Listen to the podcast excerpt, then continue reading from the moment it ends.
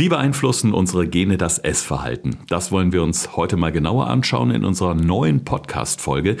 Die Frage ist dabei nur wie, denn dazu müssten wir erstmal unsere DNA entsprechend checken. Alex, ist das ein großer Aufwand oder kann das jeder? Ja, Thorsten, das ist eigentlich relativ einfach. Das kann theoretisch jeder, selbst von zu Hause aus. Da gibt es so Tests, äh, die man dementsprechend machen kann. Über Speichel, über Blut, je nachdem, was man gerade testen möchte. Die kann man einschicken ins Labor und dann hat man sofort ein Ergebnis innerhalb von zwei, drei Tagen. Ich bin sehr gespannt. Also wir essen im Grunde das, was unseren Genen schmeckt und wollen natürlich auch heute wieder jede Menge Tipps geben, dass das auch gelingt. Ja, das Entscheidende ist, oder das, was ganz wichtig erstmal ist, was kann ich testen? Was habe ich überhaupt davon, wenn ich etwas getestet habe?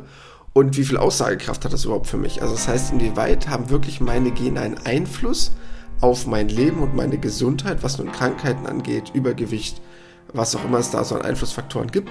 Und wie viel wird halt von mir selber gesteuert? Das heißt, wie viel Aussagekraft haben diese Werte, die ich am Ende bekomme?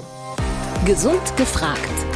Fünf Tipps für deine Gesundheit mit TV-Reporter Thorsten Slegers und Personal Trainer Alexander Nikolai. Ganz herzlich willkommen zu einer neuen Folge. Bist du eher der Kohlenhydrate-Typ oder solltest du vielleicht doch ein bisschen mehr Fett oder Eiweiß essen? Eine entsprechende DNA-Analyse kann da unter Umständen Aufschluss geben. Und nicht nur das, im besten Fall weiß ich danach auch, welcher Stoffwechseltyp ich bin oder wie schnell meine Haut altert. Ich frage mich jetzt gerade, warum ich sowas nicht schon mal längst getan habe, Alex, denn oft hat man ja das große Fragezeichen über den Kopf und fragt sich, Mensch, was soll ich denn jetzt essen, damit es zum Beispiel mit dem Abnehmen Training klappt oder mit der Diät besser läuft? Ja, der erste entscheidende Punkt, den wir erstmal so ein bisschen näher beleuchten müssen, ist, ähm, viele denken jetzt vielleicht, super, jetzt schaue ich mir das Ganze an und dann weiß ich danach automatisch, was ich essen muss, um abzunehmen. Nein. Diesen Zahn muss ich euch leider schon erstmal ziehen. Das heißt, alle, die jetzt abschalten wollen, jetzt ist der richtige Moment, die jetzt enttäuscht sind. Nein, nein, bloß nicht.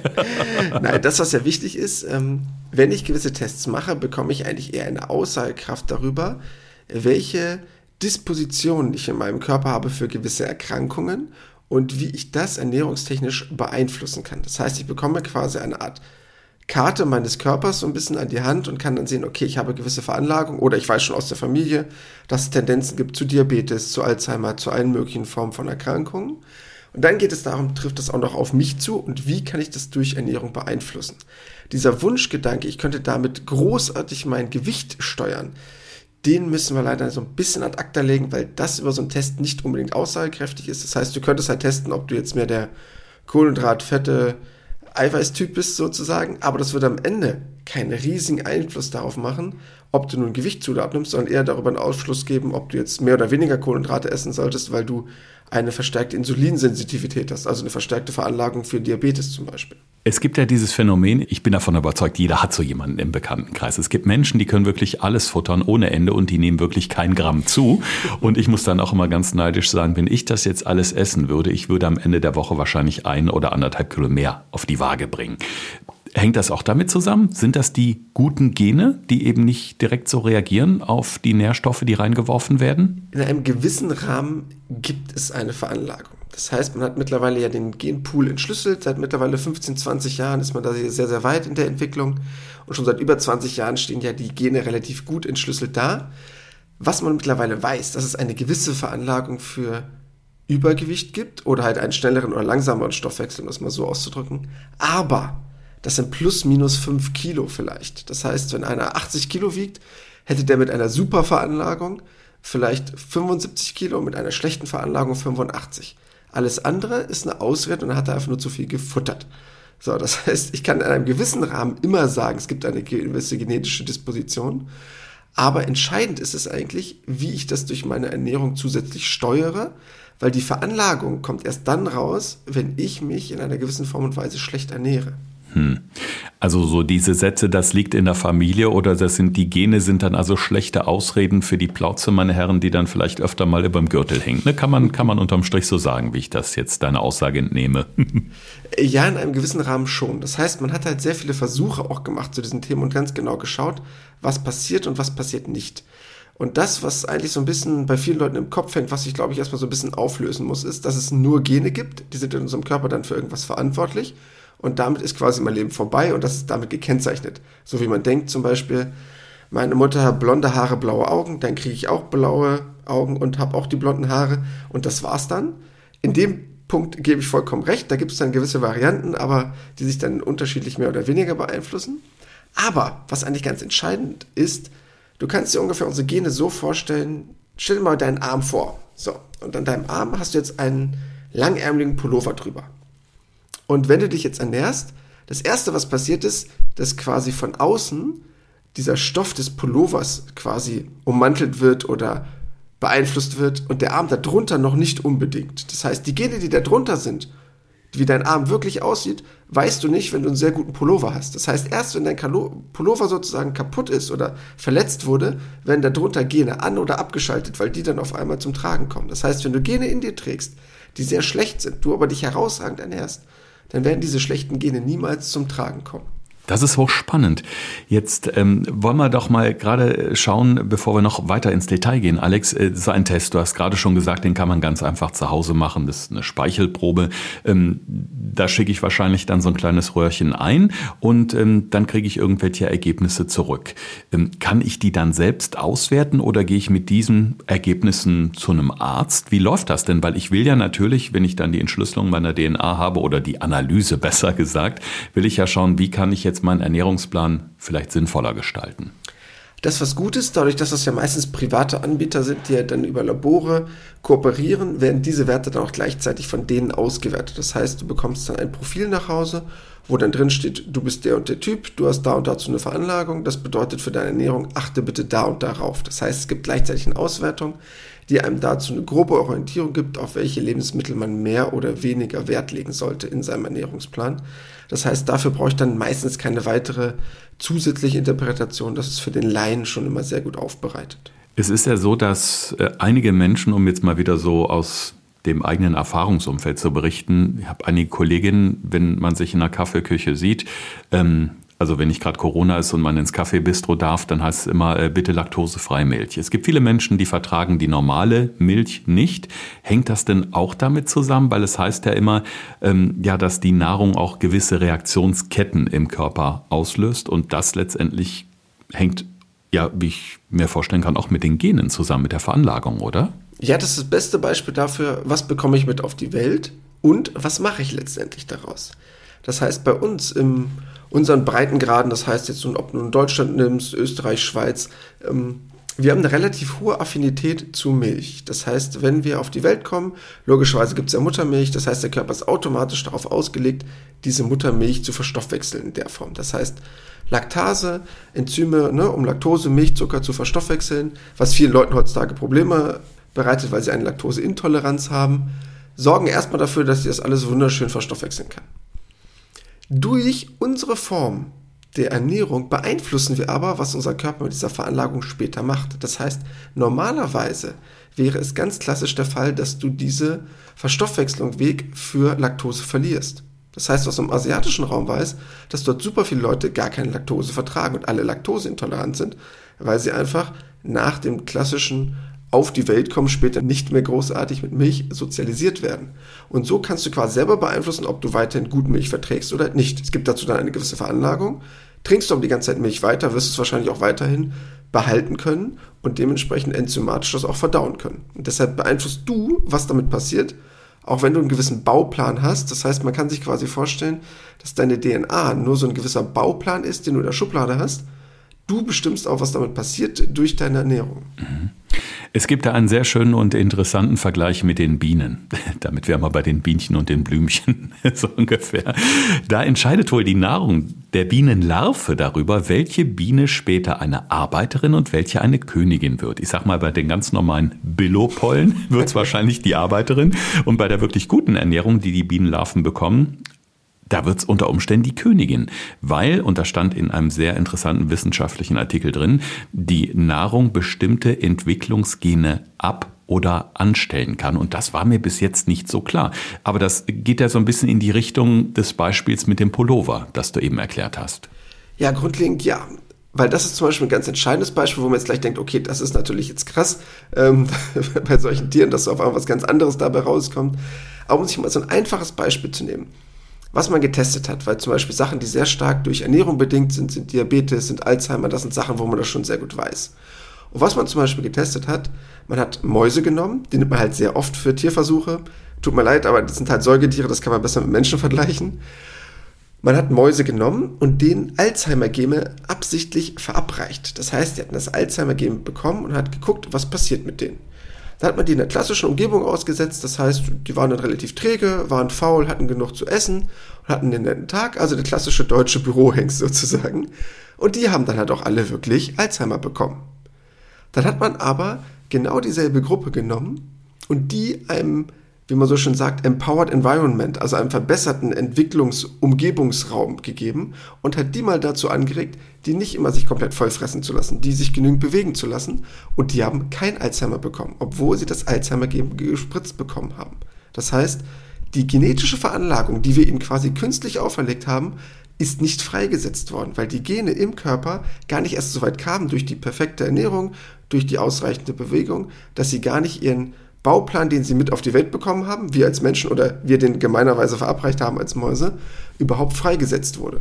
Und das ist eigentlich der entscheidende Punkt, den wir in der Hand haben. Ja, wir können es wirklich ändern. Das ist wirklich das Interessante und muss da nicht resignieren, weil vielleicht in der Familie gewisse Krankheiten da sind. Wir können also gezielt gegensteuern. Jetzt hast du gerade schon das Thema Bewegung angesprochen. Es ist ja in allen Bereichen so, gesunde Ernährung in der Kombination mit Bewegung ist eben klar, das ist eben die gute Variante, um gesund durch den Alltag zu kommen. Kann man denn bei dieser DNA-Analyse, also neben den Aspekten der Ernährung, auch herausfinden, ja, wie es in Sachen Bewegung aussieht. Also äh, weiß ich nicht, also wenn es den Kohlenhydrate-Typ oder den Proteintypen gibt, gibt es denn sowas auch wie den Leichtathlet oder den Kraftsportler? Kann man da auch irgendwelche Erkenntnisse aus so einer DNA-Analyse ziehen? Ähm, nur begrenzt, weil dafür müsste man noch ein paar mehr Faktoren mit reinnehmen. Das heißt, man kann sehen, was man für eine gewisse Veranlagung hat im Menschen, ob der zum Beispiel schneller zuckende Muskelfasern hat, langsame zuckende Muskelfasern, also ob er eher der Sprintertyp ist, eher der, eher der Ausdauertyp. Das bedeutet aber nur, was er für eine Veranlagung hat. Wenn er jetzt sagt, ich möchte gerne gewisse Wettbewerbe gestalten, und dann kann man beim Leichtathleten halt bestimmen, okay, reicht diese Genetik jetzt für die Weltspitze oder nicht? Das heißt, wie ist der auf die Welt gekommen? Das sind so gewisse Punkte, die man sich genauer anschauen kann. Das wäre jetzt aber keine klassische Speichelanalyse, dafür müsste man noch ein bisschen mehr analysieren oder eine Muskelbiopsie machen, also das wird dann schon ein bisschen schmerzhafter, das Ganze. Das kann man schon rausfinden. Das würde aber jetzt ja letztendlich dein Verhalten nicht unbedingt negativ beeinflussen. Weil wenn ich jetzt einen Test dafür mache, heißt es ja im Umkehrschluss nicht, du darfst das andere deshalb nicht tun. Du hast halt nur eine perfekte Veranlagung dafür, dass du das und das aus dir machen könntest im sportlichen Bereich. Oder umgekehrt, wenn wir was auf die Ernährung beziehen und du würdest sagen, okay, ich kann zum Beispiel Kohlenhydrate ein bisschen besser verstoffwechseln und mein Blutzuckerspiegel rast nicht so schnell hoch wie bei wem anders, heißt das im Umkehrschluss nicht, dass das der Freifahrtschein ist, jetzt nur noch Schwachsinn zu essen, und für den anderen dann komplett zu resignieren. Das heißt einfach nur, ich habe eine gewisse Veranlagung und wenn ich mich jetzt so oder so ernähre, bedeutet das für mich, ich muss vielleicht darauf mehr achten oder darauf, damit ich letztendlich gesund bleibe, weil ich dafür vielleicht ein bisschen sensibler bin.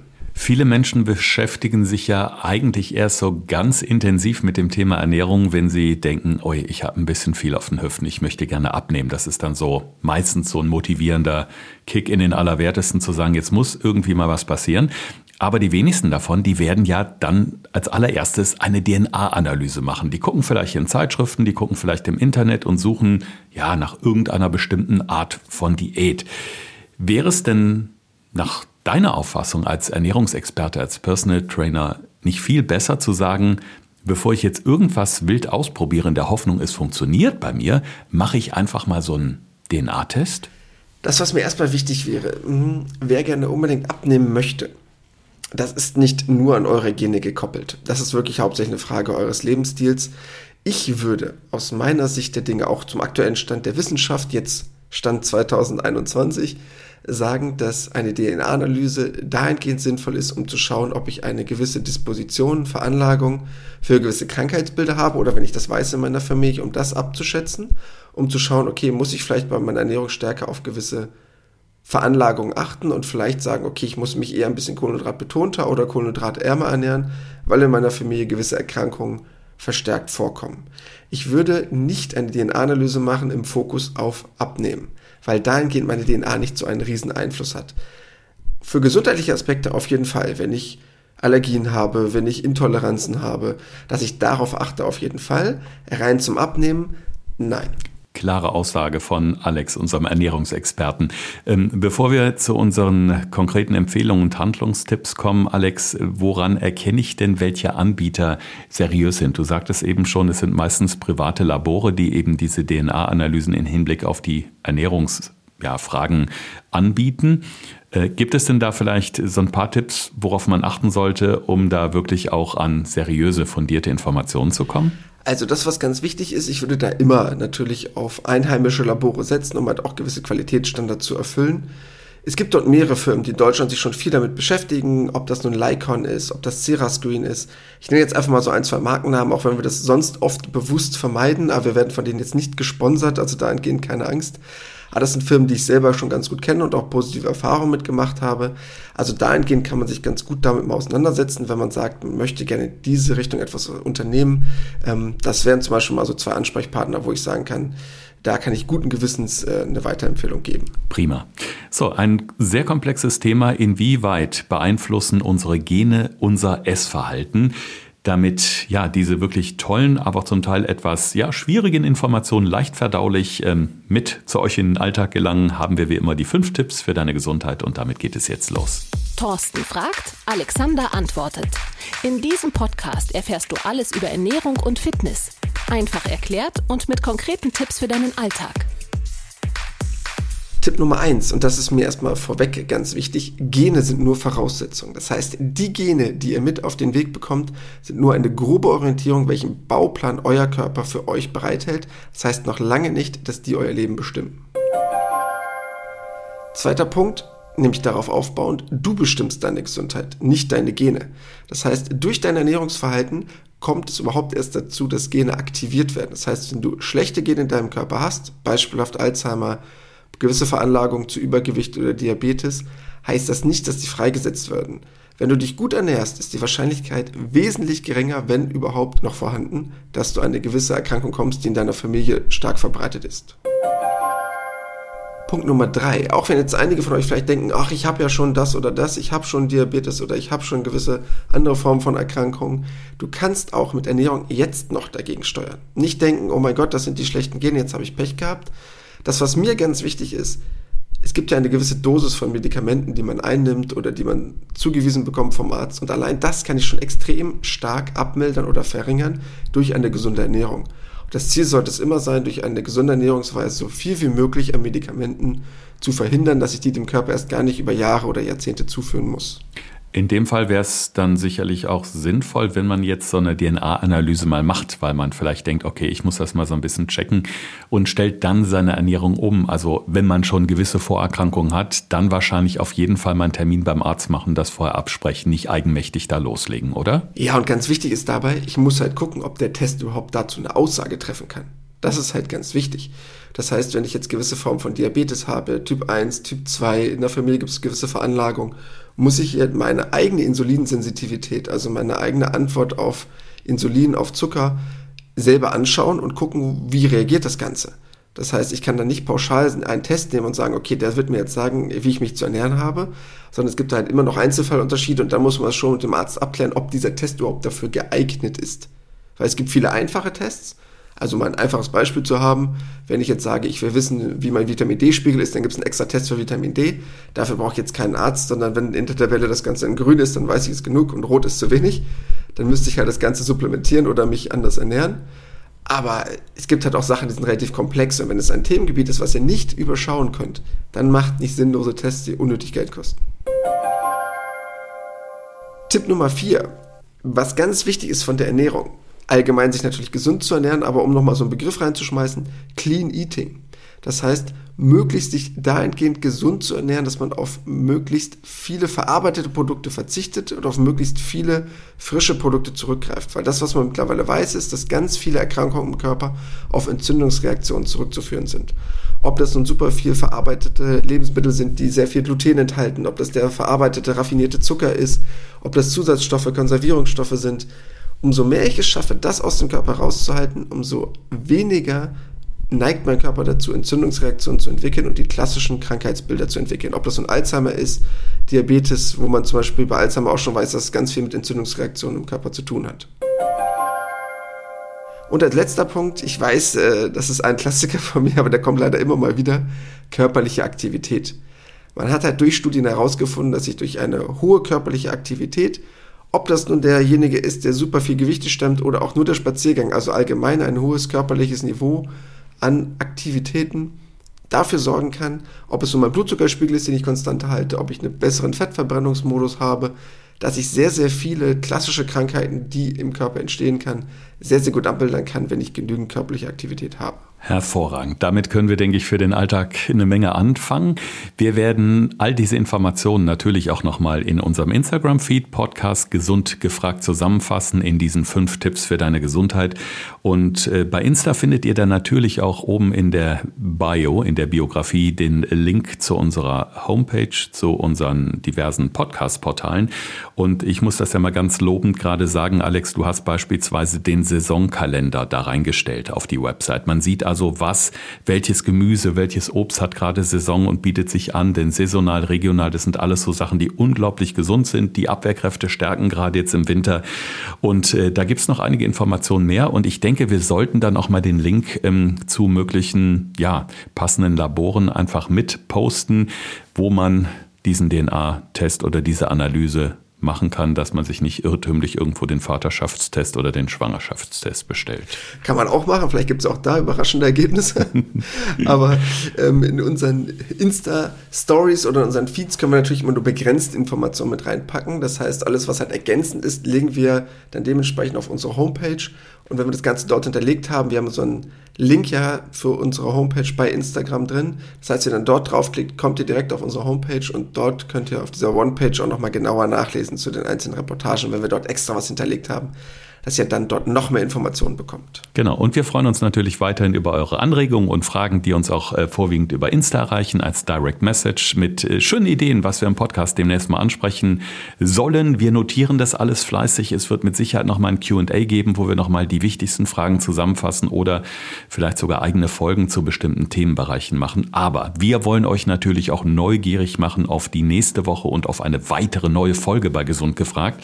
Wir haben ja schon 60 Folgen gerockt und ähm, im nächsten Jahr geht es natürlich munter weiter, aber wir bleiben erstmal bei nächster Woche, Alex. Ja, ein ganz spannendes Thema, weil wir jetzt ja schon in diesem Bereich der Genetik oder Epigenetik genauer unterwegs sind wollen wir uns mit dem Thema Blutgruppenanalyse beschäftigen. Das heißt, inwiefern haben Blutgruppen einen Einfluss auf meine Ernährung im positiven oder negativen Sinn? Das heißt, was kann ich allein durch meine Blutgruppe schon darüber wissen, was meine Ernährung aussagt? Boah, da bin ich jetzt wahnsinnig gespannt. Ich habe die Blutgruppe 0, das heißt, für mich gibt es jetzt 0 zu essen heute Abend, denn es müssen noch ein paar Kilos runter. Aber ob das so einfach ist, das werden wir nächste Woche sehen. Bis dahin, habt einen schönen Tag, einen schönen Abend, egal wann ihr uns hört und wir hören uns nächste Woche. Bleibt gesund gesund. Gesund gefragt.